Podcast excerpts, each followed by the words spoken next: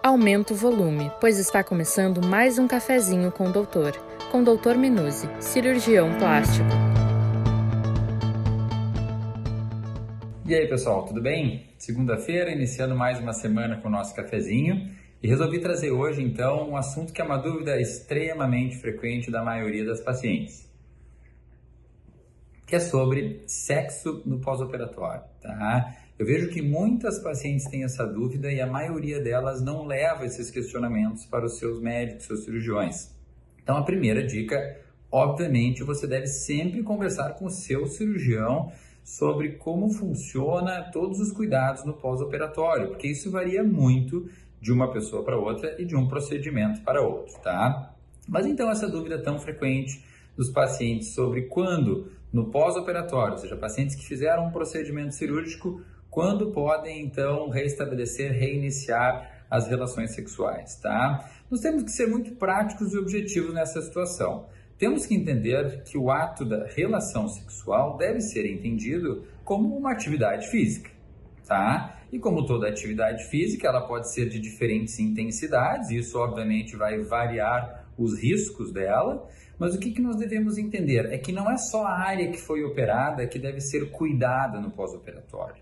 A atividade física, ou seja, a relação sexual, ela também traz modificações como aceleração da frequência cardíaca, aumento da pressão arterial, que são situações que podem trazer riscos no pós-operatório, principalmente risco de sangramento.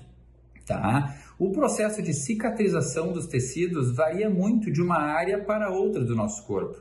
E por isso o pós-operatório é tão diferente e os tempos, os períodos de recuperação são também distintos, tá? Assim como as pessoas também são muito distintas. O período de recuperação, que pode ser da mesma cirurgia entre diferentes pessoas, pode ser bastante diferente.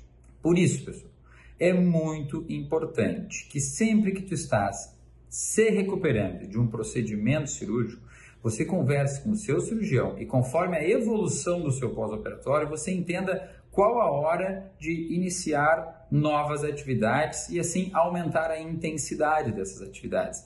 Então não existe uma regra, não existe um dia e horário específico que pode fazer relação sexual, que pode ir para academia, que pode dirigir o carro. Isso vai depender do pós-operatório de cada pessoa.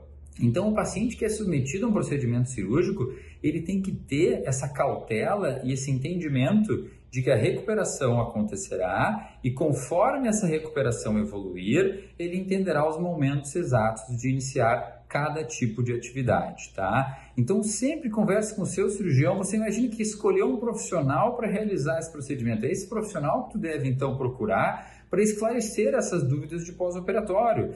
E eu sei que às vezes dúvidas mais íntimas deixam as pessoas inibidas, constrangidas de perguntar.